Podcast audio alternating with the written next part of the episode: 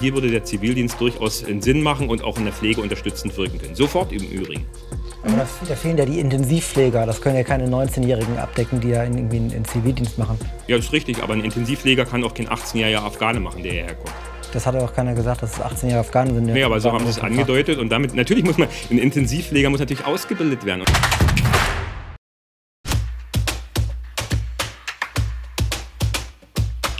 Moin, ihr wundert euch vielleicht, dass das Interview mit der AfD so spät kommt. Das hat einen Grund. Bundessprecher Jörg Meuthen hat uns am Tag vor der geplanten Aufzeichnung aus gesundheitlichen Gründen abgesagt. Was danach passiert ist, haben wir euch kurz in der Infobox zusammengefasst. Die Kurzform mit dem Ersatztermin war es etwas komplizierter. Am Ende hatte die AfD aber tatsächlich noch freie Kapazitäten im Kalender von Spitzenkandidat Tino Kropala gefunden. Los geht's. Mein Name ist Tino Kropala. Ich bin 46 Jahre alt, dreifacher Familienvater, Handwerksmeister von Beruf, bin Spitzenkandidat der AfD Sachsen und Spitzenkandidat für die AfD im Bund. Was ich erwarte in diesem Interview, ich freue mich auf einen regen Gedankenaustausch, auf ein faires Interview mit äh, einer kontroversen Diskussion.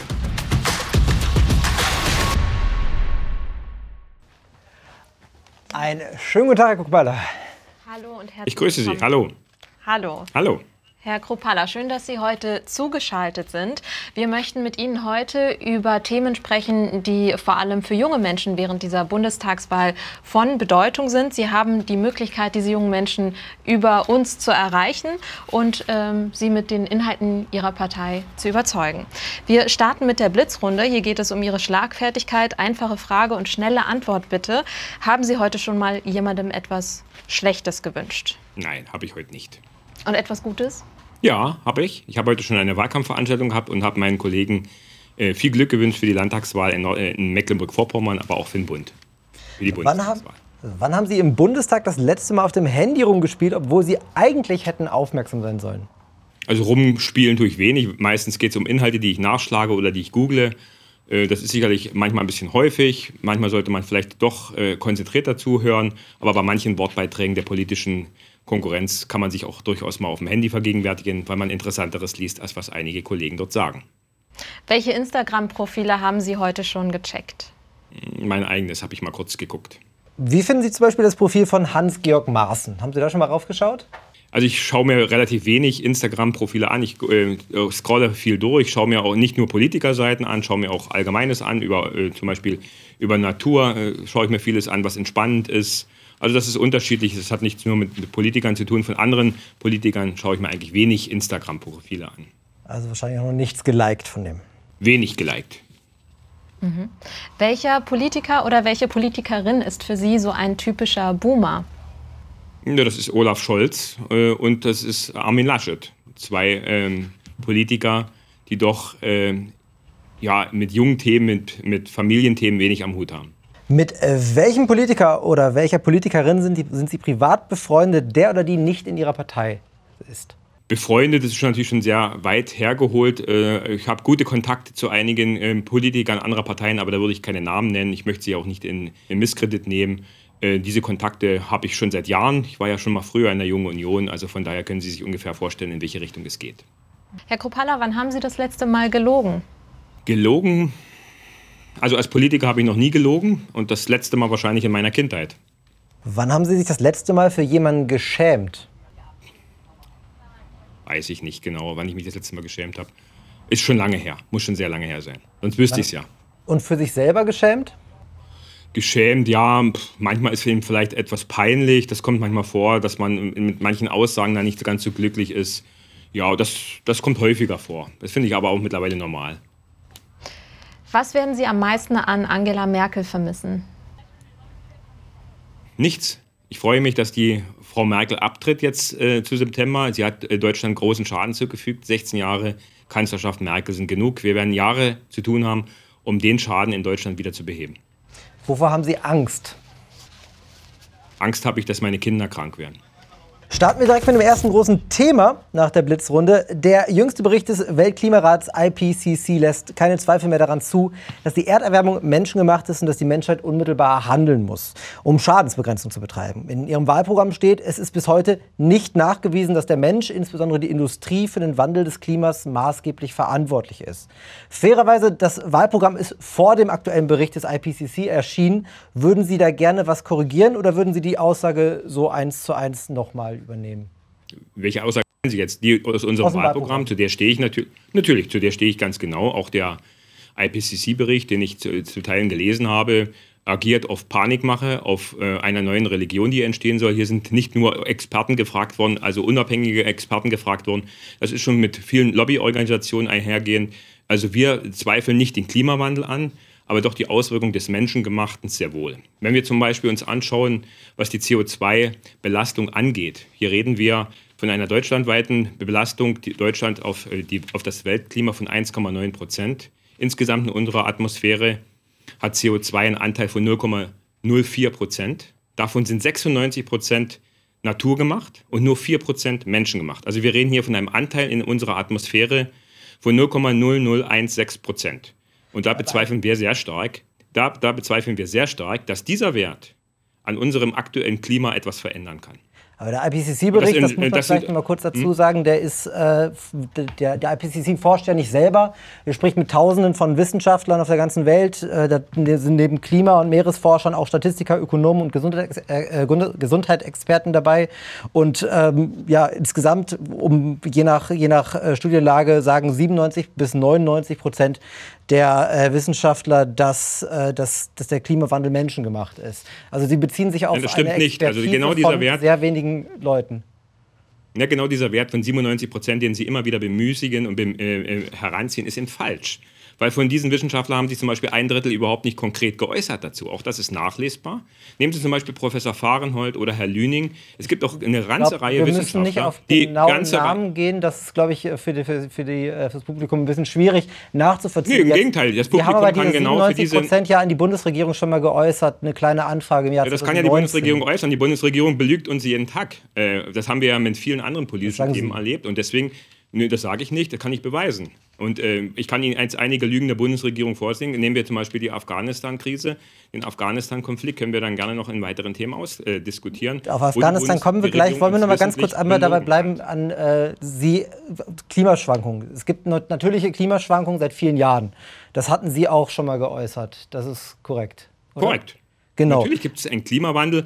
Ein Klimawandel, wie gesagt, nochmal, leugnet niemand. Wir haben einen Klimawandel seit Tausenden von Jahren.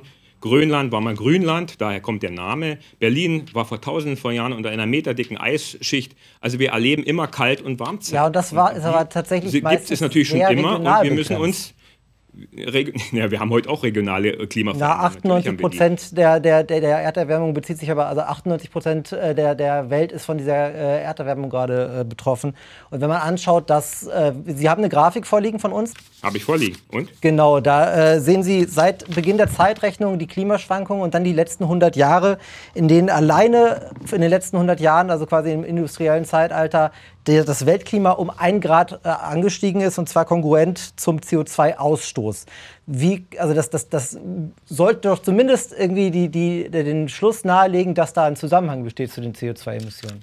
Nochmal, also die, diese, diese Skala, seit wann, seit wann kann man denn Wetteraufzeichnungen äh, beziehungsweise auch äh, technisch nachvollziehen, bis in welche Jahre hinein? Das sind erst die letzten 200 Jahre möglich, schon mal Punkt 1. Ja, woran sind denn die Dinosaurier ausgestorben? Wenn ich jetzt mal weiter zurückgehe, wir, wir reden über die Dürrezeiten. Unsere Nein, Moment. Also nochmal, Sie, Sie, können mich jetzt 30 Mal dazu fragen. Wir sagen, dass der CO2-Ausstoß maßgeblich nicht zu der Klimaerwärmung beiträgt. Wir hatten schon immer Warm- und Kaltzeiten und wir müssen uns dem Klima anpassen. Das ist unsere, unsere, unsere, äh, unsere Linie als Partei. Und wir möchten vor allen Dingen die Verhältnismäßigkeit, was die Maßnahmen angeht, die be, be, be, werden wir in vielen Bereichen bemängeln und wir, die kritisieren wir. Genau, Klima anpassen. Und wir wollen ja dem, dem, an, an, den Klimawandel anpassen. Wir können den ja gar nicht verlangsamen. Wir ähm, können den Klimawandel, nochmal, den Klimawandel kann man nicht stoppen. Genau, Auch nicht, indem wir stoppen, die CO2, genau, nein, den kann man nicht stoppen. Genau. Ja, und nochmal, äh, für die jungen Zuschauer, schauen sich Professor Fahrenhold, Herr Lüning an. Er hat super Expertisen äh, herausgegeben, die genau diese neue Religion, die hier versucht wird aufrechtzuerhalten, äh, Ich sage, das ist eine neue Religion, Religion, Angst und Schrecken. Dann, dann gehen wir aber weiter, dann drehen wir es andersrum. Das ist Sie meine sagen, Meinung und die Sie sagen. Sie sagen, dass ähm, im, in Ihrem Wahlprogramm äh, fordern Sie einen Blue Deal. Das ist ein Innovations- und Wirtschaftsförderungsprogramm. Und äh, da äh, möchten Sie wissenschaftliche Erkenntnisse in Produkte umsetzen. Was bedeutet das in diesem Fall? Also da beziehen Sie sich auf die Wissenschaft. Ähm, welche Wissenschaftler sind das, auf die Sie sich da beziehen wollen? Wer soll das festlegen? Welche Erkenntnisse sollen Also- das sein? Nochmal, also auch was Wissenschaft und äh, Forschung angeht, äh, wollen wir, dass es das erste Mal ein, ein breites Spektrum auch abgedeckt wird und nicht nur einseitig geforscht und auch einseitig argumentiert wird. Dass man eben genau mit den beiden Personen, die ich erst gerade genannt hatte, genau diese auch zum Beispiel in die kontroverse Debatte einbringt, was zum Beispiel der CO2-Ausstoß wirklich bewirken kann, in welchem Verhältnis der zu unserem Klima steht. Und wir sagen eben ganz klar, mit diesen prozentualen Werten trägt dieser CO2-Ausstoß eben nicht zur Klimaerwärmung äh, Erwärmung bei. Was wir aber sehen, ist, dass zum Beispiel durch eine CO2-Bepreisung, auch durch die, EEG-Umlage, hier einseitig eine Energieform, und zwar die erneuerbare, gefördert wird. Mit viel Steuergeld. Erneuerbaren kommen wir gleich noch. Wir da würde ich gerne einen, Ja. Schritt weitergehen gleich. Ja, aber lassen Sie mich doch Ähm, erstmal ausreden. Und das ist das, was wir natürlich kritisieren. Und hier muss man auch der Wirtschaft den Freiraum lassen, ohne dass der Staat eingreift und Vorgaben gibt, auch zum Beispiel durch das Pariser Klimaabkommen, wo die Wirtschaft am Ende daraus geschädigt wird.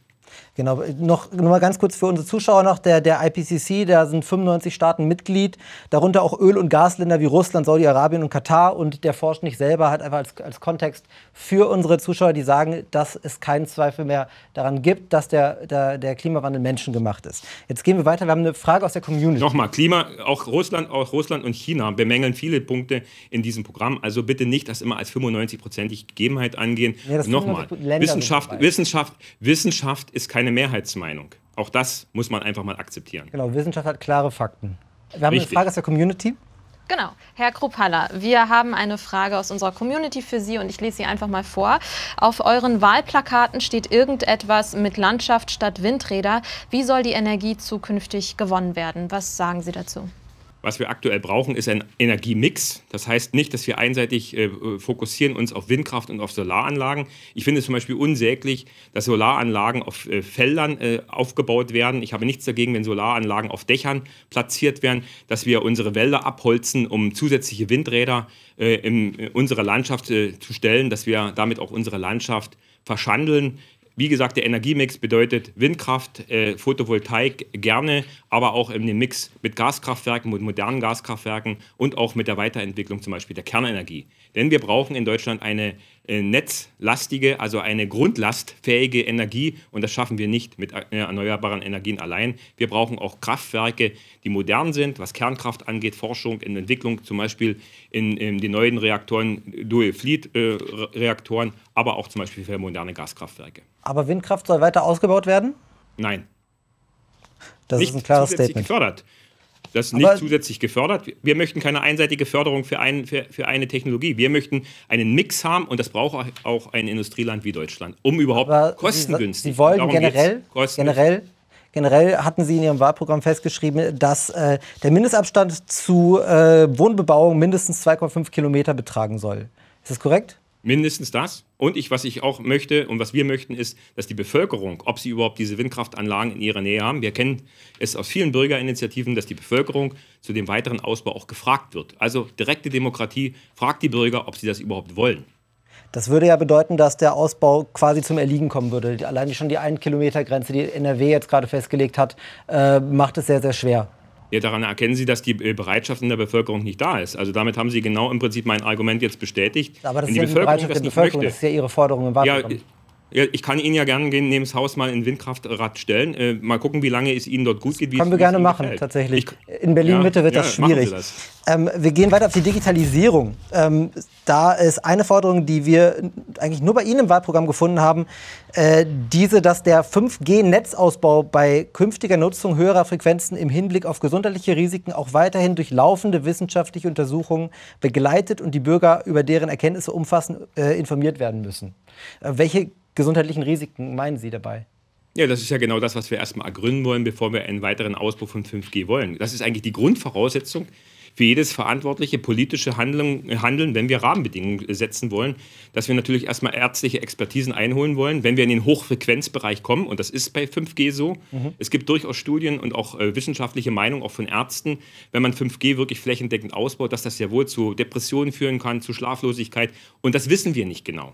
Also bevor wir das äh, nicht ärztlich und auch wissenschaftlich bewiesen haben, sollte man erst diese Studien durchführen, bevor wir einen weiteren Netzausbau forcieren. Noch dazu sage ich ganz ehrlich, wir brauchen nicht 5G an jeder Milchkanne. Ich bin und wir sind, was Digitalisierung angeht, für einen flächendeckenden Breitbandausbau. Das ist wichtig. Wir brauchen kein 5G, um weiter mit dem 5G Handy kurz. zu streamen oder zu telefonieren. Es gibt ja viele Studien dazu. Ähm, also wäre es für Sie hilfreich, quasi ein Portal zu schaffen, wo man Bürgerbeteiligung haben kann, wo man Studien mit Quellenangaben subsumiert? Und äh, wo man halt einfach da Zugriff drauf hat.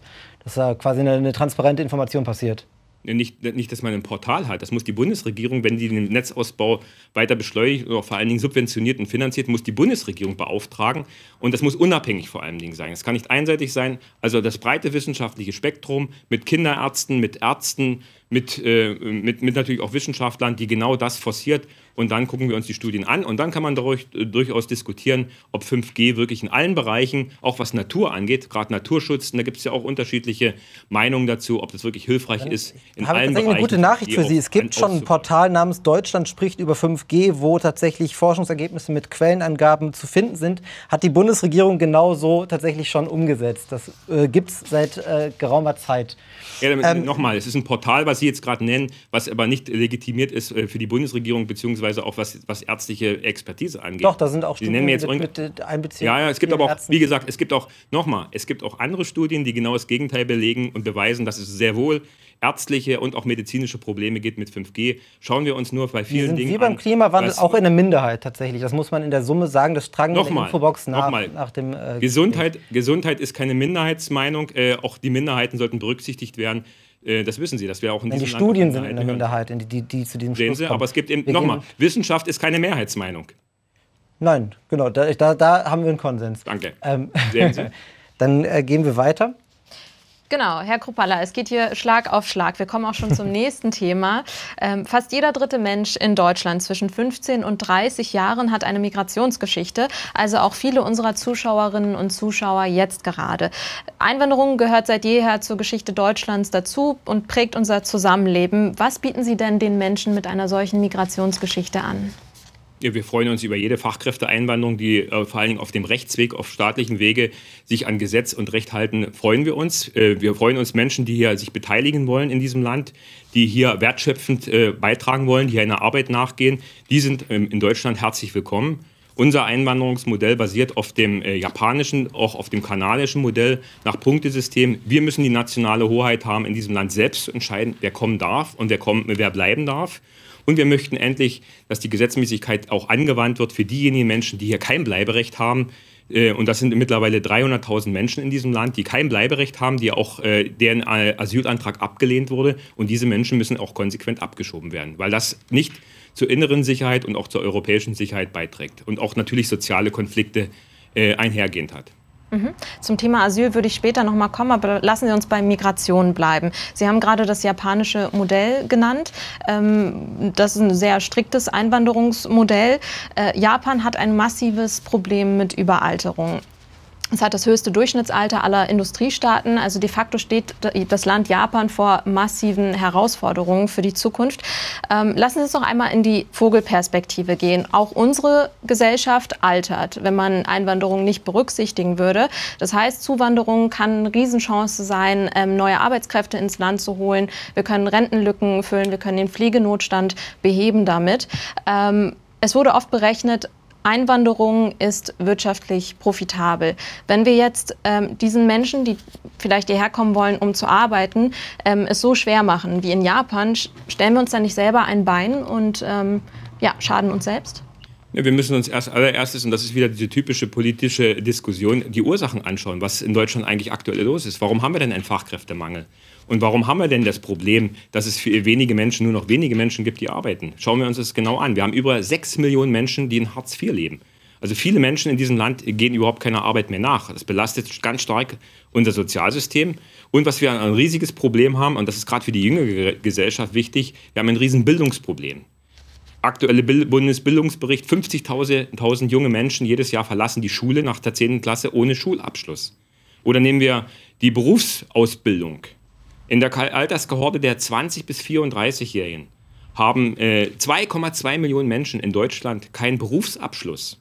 Also hier müssen wir ansetzen. Wir müssen uns als allererstes, bevor wir über Fachkräfteeinwanderung sprechen, was für mich im Übrigen auch, wenn wir das aus anderen ärmeren Ländern äh, entziehen, ein Stück weit neuer Kolonialismus bedeutet, weil wir damit den Ländern durchaus selbst Schaden zufügen. Wir müssen uns als allererstes um unsere eigene deutsche Jugend kümmern. Hier heißt es fördern und fordern, damit diese Menschen einen Berufsabschluss haben, damit diese qualifiziert sind, damit sie später auch von ihrer Händearbeit leben können und vor allem, dass sie auch später mal eine ausreichende Rente bekommen. So lösen wir aktuell mit nur reiner Zuwanderung lösen wir das Problem nicht. Mhm. Das heißt, Sie sind der Meinung, äh, wir würden das alles selber schaffen ohne, ähm, ohne Arbeitsmigration? Ja, wir müssten, wir müssten uns mal, äh, wir müssten, wenn, wenn jedes Land nur auf Arbeitsmigration setzen würde, was wäre dann in, auf der Welt los? Wir müssen uns endlich mal äh, anschauen, auch Europa. Wir sind das dicht besiedelste Land Europa. Und wir haben durchaus genügend Arbeitskräfte vorhanden. Und wir haben ja erst das Thema Digitalisierung angesprochen. Es werden die nächsten Jahre tausende Arbeitsplätze durch die Digitalisierung verloren gehen. Was wird mit diesen Menschen passieren? Wo sollen diese arbeiten? Also hier sehe ich kein, äh, kein Problem, was den Arbeitsmarkt angeht. Wir müssen diejenigen Menschen, die jetzt aktuell noch da sind, das betrifft auch natürlich auch Deutsche, mehr fördern und fordern. Das heißt, Bildungssystem muss angezogen werden. Wir brauchen eine bessere Bildung, gerade im ländlichen Bereich, im ländlichen Raum, damit diese Menschen wieder in Lohn und Brot kommen. Und hier muss es natürlich wesentlich mehr Druck auch auf die jungen Menschen geben, die nicht arbeiten wollen. Auch die gibt es ja in Deutschland und das betrifft nicht nur Migranten. Was ist mit dem Pflegenotstand? Wie wollen, wie wollen Sie den möglichst schnell beheben? ohne Arbeitsmigration? Ohne Arbeitsmigration. Ich habe äh, das selbst in meiner Jugend gemacht. Wäre zum Beispiel, Sie kennen unsere Forderung des, der Einführung des äh, der Wehr, der, der, des Wehrdienstes. Auch hier könnte man eine, unter, eine, Unterstützung auch für die Pflege geben, indem der Zivildienst wieder aktiviert wird. Also das sind zum Beispiel Maßnahmen, die sofort greifen würden. Freiwilliges soziales Jahr, wie man das auch immer bezeichnet. Deutschland ja, habe ich keine Probleme, das so zu benennen. Aber hier würde der Zivildienst durchaus einen Sinn machen und auch in der Pflege unterstützend wirken können. Sofort im Übrigen. Aber da, da, fehlen ja die Intensivpfleger. Das können ja keine 19-Jährigen abdecken, die ja irgendwie einen Zivildienst machen. Ja, das ist richtig. Aber ein Intensivpfleger kann auch kein 18-jähriger Afghane machen, der hierher kommt. Das hat auch keiner gesagt, dass es 18 Jahre Afghanen sind. Nee, aber so haben sie es angedeutet. Und damit, natürlich muss man, ein Intensivpfleger muss natürlich ausgebildet werden. Und hier hat die Bundesregierung äh, auch die letzten zwei Jahre, gerade in der Corona-Krise, aktuell total versagt. Weil es wurde im Gegenteil, es wurden Intensivbetten abgebaut, sogar Personal abgebaut und sogar Krankenhäuser geschlossen. Also hier hätte man ja schon die letzten zwei Jahre nachlegen und auch vorlegen, dass man in dieser Ausbildung weitergeht. Äh, äh, wir hatten schon vorher, vor der Corona-Krise, gerade auf den Intensivstationen riesige Probleme, was Personal anging. Mhm. Herr Kropala, nun gibt es aber bereits natürlich viele Menschen mit ausländischen Wurzeln, die in Deutschland leben und ähm, hier äh, gut sozialisiert sind. Unsere Gesellschaft ist vielfältig. Ähm, es leben viele beispielsweise Muslime, muslimische Menschen hier, aber auch viele Menschen jüdischen Glaubens. Äh, sowohl der Zentralrat der Muslime als auch der Zentralrat der Juden warnen allerdings vor ihrer Partei. Ich zitiere jetzt mal aus einer Erklärung, die der Zentralrat der Juden mit herausgegeben hat. Zitat, die AfD ist eine Partei, in der Judenhass und die Relativierung bis zur Leugnung der Shoah ein Zuhause haben. Die AfD ist antidemokratisch, menschenverachtend und in weiten Teilen rechtsradikal. Was enteignen Sie oder was entgegnen Sie denn dem, äh, dieser Erklärung, die der Zentralrat gemeinsam mit vielen, vielen anderen jüdischen Organisationen herausgegeben hat? Ja, da muss man natürlich erst mal sagen, äh, wie viele Menschen repräsentiert denn der Zentralrat der Juden? Wie viele Ungefähr 100.000. Das ist nämlich ja, Sie, also es ist der Dachverband, die größte, genau. Also da sind ja, das ist der Dach, aber wir, wir, reden jetzt, wir, re Glaubens wir, reden, wir reden jetzt repräsentieren, rep reden von 100.000, die sie repräsentieren. Also es ist eine absolute Minderheit, diese auch eine absolute Minderheitsmeinung. Wenn Sie sich unsere Anträge, auch unsere Forderungen im Bundestag anschauen, doch brauchen Sie nicht mit dem Kopf schütteln. Wenn Sie sich unsere Forderungen im Bundestag angehen, gerade was jüdisch, gerade was, gerade was, ja, äh, nochmal, es ist eine Minderheitsmeinung und die widerspreche ich strikt wenn Sie sich unsere Position im Bundestag angeht, gerade was jüdisches Leben angeht, gerade was Übergriffe von äh, Muslimen äh, beziehungsweise auch Antisemitismus angeht, das kritisieren wir im Bundestag fast jede zweite Sitzungswoche. Also wir haben eine klare Positionierung und äh, deswegen, deswegen muss ich diesen klar widersprechen. Gut, also wir halten fest, Sie sagen, die AfD ist ein guter Ort für Jüdinnen und Juden, äh, während auf der anderen Seite alle wesentlichen jüdischen Organisationen in Deutschland vor ihrer Partei warnen. Ja, Jetzt ich kann haben gerne natürlich die Unterstützung geben. Wir haben äh, zum Beispiel selbst einen eigenen Ver Verband in unserer Partei, mhm. äh, Juden in der AfD, die sich hier sehr gut in unserer Partei aufgehoben fühlen und die dort eine sehr gute programmatische Arbeit leisten. Gut, jetzt haben wir über äh, jüdisches Leben in Deutschland gesprochen, wir haben über Migration gesprochen. Auf der anderen Seite gibt es aber noch das Thema Asyl. Am 3. September haben Sie in einem Interview gesagt, jetzt zitiere ich Sie, das Asylgrundrecht sollte man nicht aus der Verfassung streichen, weil natürlich politisch Verfolgte durchaus ein Recht auf Asyl haben. Derzeit findet man aber folgendes Plakat von Ihnen in Sachsen, also mit Ihrem Gesicht drauf. Das haben Sie auch bei Facebook gepostet und da steht der Satz Null Asyl in Deutschland. Also wofür stehen Sie denn jetzt? Null Asyl oder eben doch Asyl für politisch Verfolgte? Das kann ich Ihnen gerne erklären. Wir wollen äh, aktuell, dass unsere Asylgesetzgebung auch angepasst wird. Das besagt ja auch unser Wahlprogramm. Ähnlich im Übrigen, wie es einige Mitgliedstaaten in der EU machen, wie zum Beispiel Dänemark, die ja sozialdemokratisch regiert werden, die ebenso sagen, null Asyl nach Dänemark. Und genauso haben wir viele Länder, wie zum Beispiel auch Österreich, diese Sympathien. Wir und ich habe davor gewarnt, dass wir weitere Migrationsströme, vor allen Dingen in Größenordnung von Hunderttausenden oder von Millionen Menschen, gerade in dieser aktuellen Lage, was in Afghanistan passiert, nicht wollen. Die Bevölkerung will das im Übrigen nicht. Zwei Drittel der Deutschen möchte keine weitere Zuwanderung aus Afghanistan. Die Bevölkerung hat Angst und Sorge. Diese nehmen wir wahr und auf. Und deswegen ist diese Forderung absolut legitim. Aber jetzt, also jetzt hat sich für mich das immer noch nicht erklärt. Also in dem Interview haben Sie gesagt, ähm, auf jeden Fall soll das Asylgrundrecht äh, bleiben und politisch Verfolgte Natürlich. sollen Asyl in Deutschland bekommen.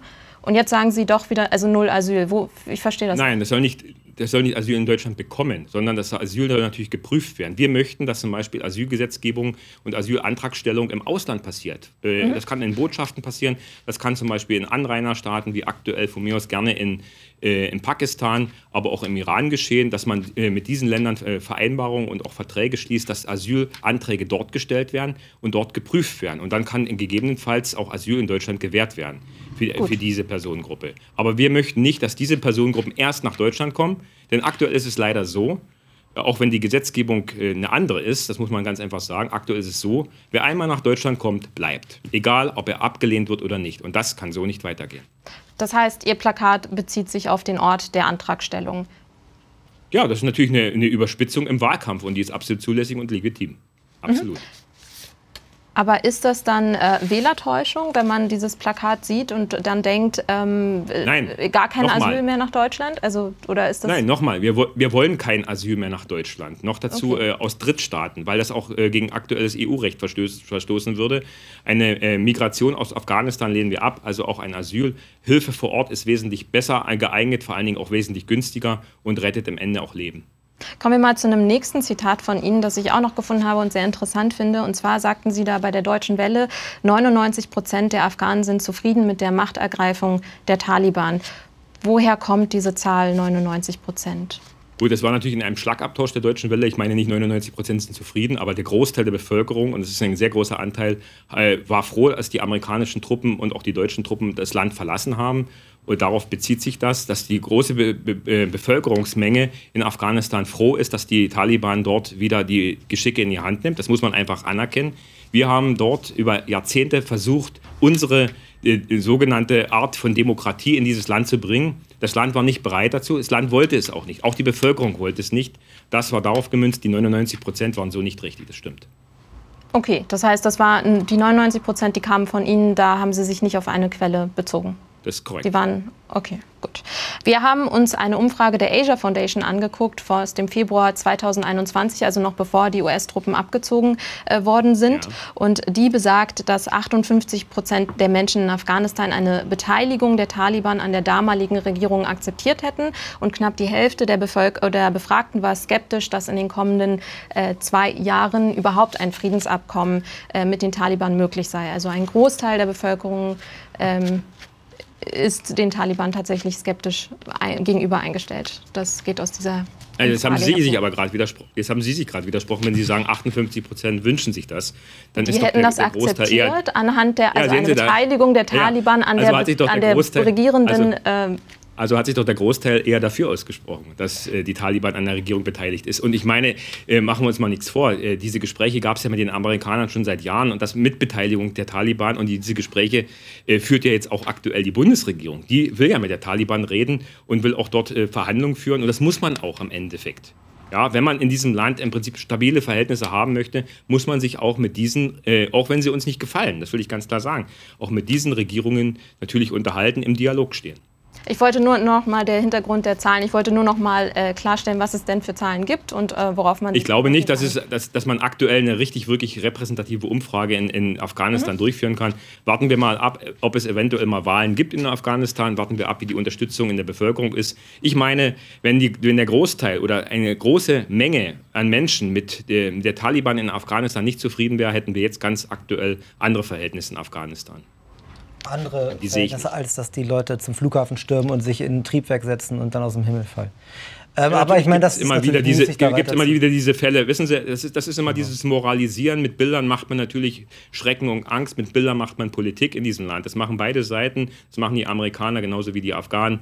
Ich halte das ein Stück weit für äh, äh Sand in die Augen streuen. Damit will man auch. Äh, das ist ja unabhängige Berichterstattung gewesen an den Flughäfen von Kamerateams aus der ganzen Welt. Positionen Aber gehen wir Nein, weiter. Warum, warum, auf, spricht, auf warum, warum, spricht, warum, spricht, man nicht einfach mit der Taliban? Warum äh, machen Sie nicht selbst Interviews mit der Taliban, um auch die Gegenmeinung mal darzustellen? Das wäre doch interessant damit der Zuschauer sich ein umfassendes Bild machen kann, was die Position der Taliban sind, was die Position der Deutschen sind, was die Position der Amerikaner sind. Das wäre zum Beispiel ausgewogene Berichterstattung. Paul Ronsheimer ist von der Bild, äh, hat es sogar versucht, er ist nach, nach äh, Afghanistan geflogen. Und, äh, aber gehen wir mal weiter auf. Ist doch, ist doch ein super Anfang. Ja, der, der, der, die ARD ist auch vor Ort. Genau, die ARD ist vor Ort. Äh, von daher. Ähm, ich habe noch kein Interview gesehen, das die ARD geführt hat mit einem Taliban-Führer. Tut mir leid, wenn Sie mir da helfen können. Der Korrespondent ist in Kabul, das nur, sei nur ja, gesagt an dieser Stelle. Ja, ja, der ist da vor Ort. Aber bitte, genau, sprecht mit gehen, den Leuten vor Ort. Äh, wir gehen weiter zu sozialer Ungleichheit. Und zwar ist eines der großen Themen unserer Zeit, ich glaube, da können wir uns äh, einig werden, bezahlbarer Wohnraum. Und ähm, in Ihrem Wahlprogramm steht sehr viel zum Erwerb von Eigentum, aber nur ein Halbsatz zur Mietproblematik.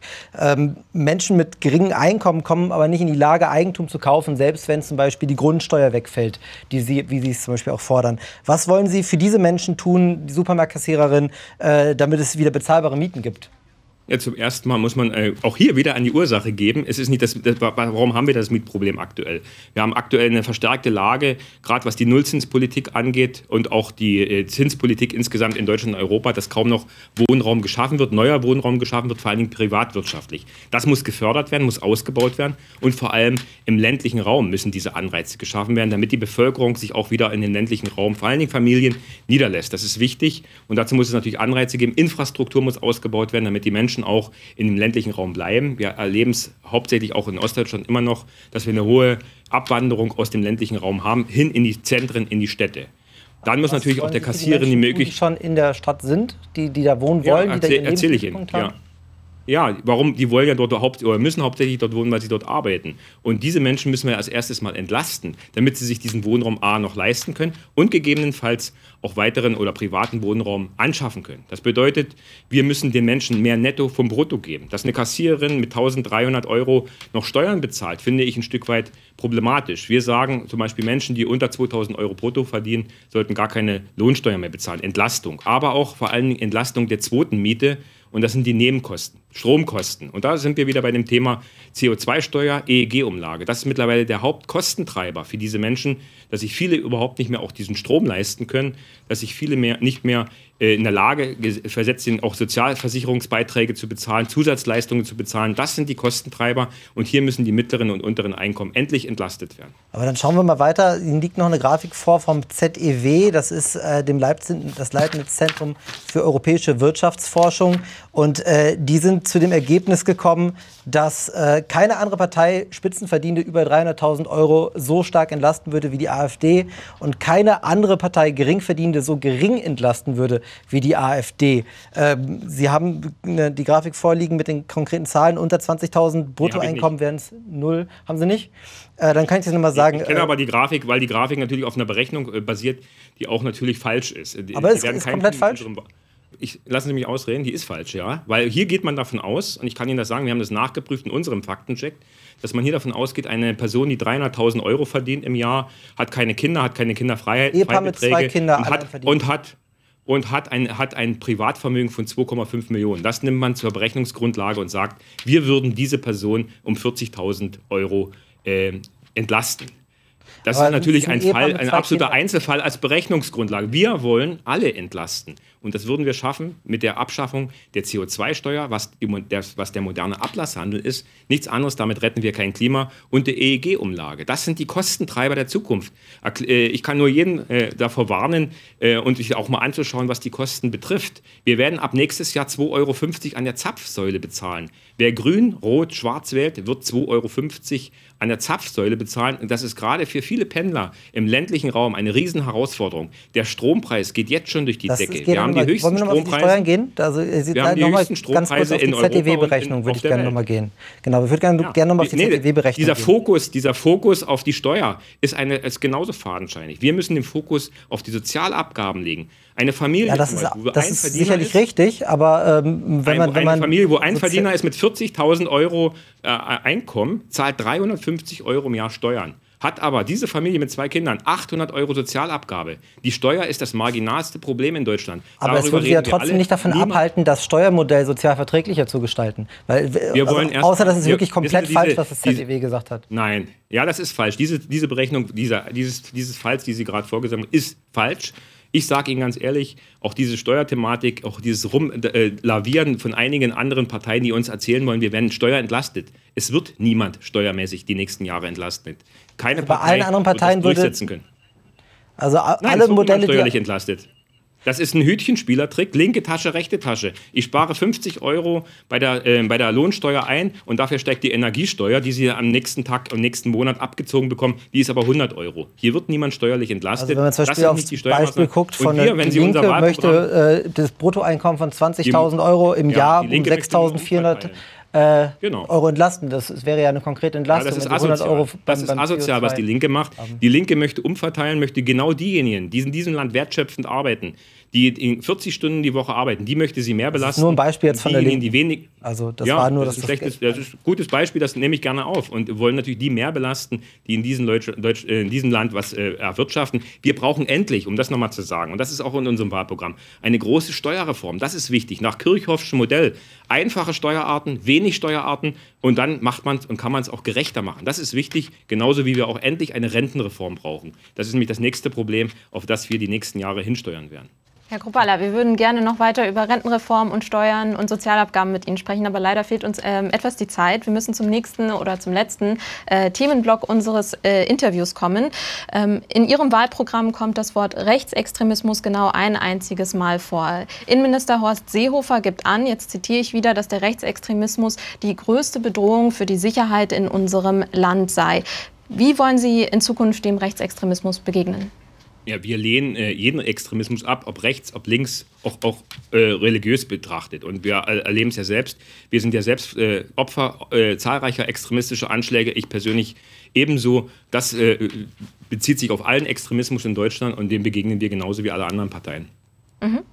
Lassen Sie uns den Blick einmal auf Ihre eigene Partei richten, namentlich auf die AfD-Landtagsfraktion in Brandenburg. Gerade erst Anfang September sind Recherchen des RBB veröffentlicht worden, die belegen konnten, dass in der Landtagsfraktion mindestens zehn Aktivisten aus einschlägig rechtsextremen Gruppierungen arbeiten.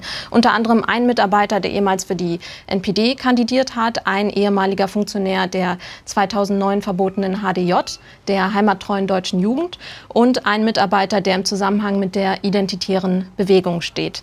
Die stuft der Verfassungsschutz als gesichert rechtsextrem ein. Außerdem stehen alle, also die heimattreue Deutsche Jugend, die NPD und auch die IB, auf ihrer Unvereinbarkeitsliste. Äh, wie wollen Sie denn konkret mit diesen Fällen umgehen? Es ist richtig, dass die bei uns auf der Unvereinbarkeitsliste stehen, aber Sie sprechen jetzt von Mitarbeitern einer Fraktion, also keine Parteimitglieder. Und das ist die Aufgabe und auch die Funktion der, der, der Fraktion. Und da müssten Sie sich bitte an die Fraktion wenden. Da hat die Partei AfD keinen Einfluss darauf. Das heißt, es ist in Ordnung, wenn jemand früher bei der heimattreuen äh, deutschen Jugend war und dann zur AfD kommt. Das ist, stellt für Sie kein Problem dar. Ich will Ihnen mal das Beispiel äh, dieses, äh, was Sie genannt hatten, NPD-Kandidaten äh, geben. Dieser war nie Mitglied dieser NPD. Er hat sich auf einer äh, kommunalen Liste für die NPD hat er mal kandidiert. Das ist teilweise 20, 30 Jahre her. Ich sage für solche Personen. Und die heimattreue deutsche Jugend? Den Fall kenne ich aktuell nicht, von daher kann ich Ihnen dazu auch keine Aussage geben. Wie gesagt, das ist Felix eine Fraktionsangelegenheit. Willer heißt der Mann. Felix Willer. Ja, kenne ich nicht. Fraktion hat mit der Partei nichts zu tun, müssten sich bitte an die äh, Landtagsfraktion in Brandenburg wenden. Die lehnen leider da äh, ab, darauf zu antworten. Ähm, dann äh, haben wir. Ja, ich, kann, ich kann dazu nichts sagen. Wie gesagt, das ist eine Fraktionsangelegenheit. Da habe ich keinen Einfluss drauf. Nochmal. Vielleicht können Sie als äh, äh Bundessprecher da lieb zureden. Ich werde mich sicherlich informieren und ich gebe Ihnen da gerne, ich gebe Ihnen danach, ich gebe Ihnen dazu gerne nochmal Auskunft. Nochmal. Nicht alles, was der äh, Verfassungsschutz, eine Behörde, als Extremismus bezeichnet, ist Extremismus. Deswegen klagen wir zum Beispiel bei vielen Dingen gegen den Verfassungsschutz, sind dort auch in vielen Dingen erfolgreich. Es ist ein langer Prozess. Äh, wir werden als Opposition gerne diskreditiert. Das macht man mit, häufig mit neuen entstandenen Oppositionsparteien in Deutschland. Das hat die Linke genauso erlebt. Also da sind wir äh, sehr gut vorbereitet juristisch und in diesen Weg gehen wir weiter. Ansonsten gibt es bei uns keinen Extremismus in der Partei. Das will ich ganz klar sagen. Unsere rote Linie ist klar. Wer mit dem Grundgesetz ein Problem hat in Deutschland, der hat in der AfD nichts zu suchen. Das ist unsere Prämisse und nach der handeln wir. Aber bei den drei Sachen, also bei der HDJ, bei der NPD und bei, der, bei den äh, Identitären. Nochmal, wir reden, hier ähm, über, wir reden hier über Mitarbeiter einer. Ja, nee, aber bei den drei Organisationen können wir uns darauf einigen, dass es extremistische Organisationen sind. Sonst stellen die wahrscheinlich auch nicht auf ihrer Unvereinbarkeitsliste. Ich, ich, ich, ich sage ganz klar, dass die auf der Unvereinbarkeitsliste aus diesen Gründen stehen, ja. Und bei uns gibt es keine Mitglieder, die äh, in, in diesen Vorfeldorganisationen waren. Das ist korrekt. Okay. Gut, dann äh, sind wir jetzt auch schon bei, unserer, äh, bei unserem letzten Part angekommen. Ähm, wir haben an dieser Stelle allen Politikerinnen und Politikern eingeräumt, noch einmal 30 Sekunden in die Kamera zu sprechen und jungen Menschen zu erzählen, warum sie ihre Partei wählen können oder sollten. Das genau können sie jetzt tun. Ab jetzt haben sie 30 Sekunden Zeit, bitte. Ja, ich möchte jede jede Person, alle jungen Menschen äh, dazu auffordern, den Wahlomat unbedingt durchzuführen, zu schauen, welche Themen für sie interessant sind, die AfD dabei anzuklicken und zu schauen, wo wir dort stehen. Wir sind als AfD mit unserem Wahlprogramm dem gesunden Menschenverstand äh, verpflichtet. Wir sind ehrlich, wir versprechen nichts falsch und wir möchten hauptsächlich in Innovation, in Forschung, Entwicklung unseren Fokus richten, in die Bildung, was ganz wichtig ist. Wir brauchen auch in diesem Land mehr Meister statt Master. Man kann auch als Handwerksmeister gutes Geld verdienen. Geht ins Handwerk, dort habt ihr große, äh, große Ziele und auch große Erwartungen und damit könnt ihr auch viel für unser Land, für Deutschland bewirken. Super. Vielen, Vielen lieben Dank. Dank. dass Sie sich dem Kreuzverhör gestellt haben. Vielen Dank nach Greifswald. Sehr gerne. Danke. Guten Tag. Tschüssi. Tschüss.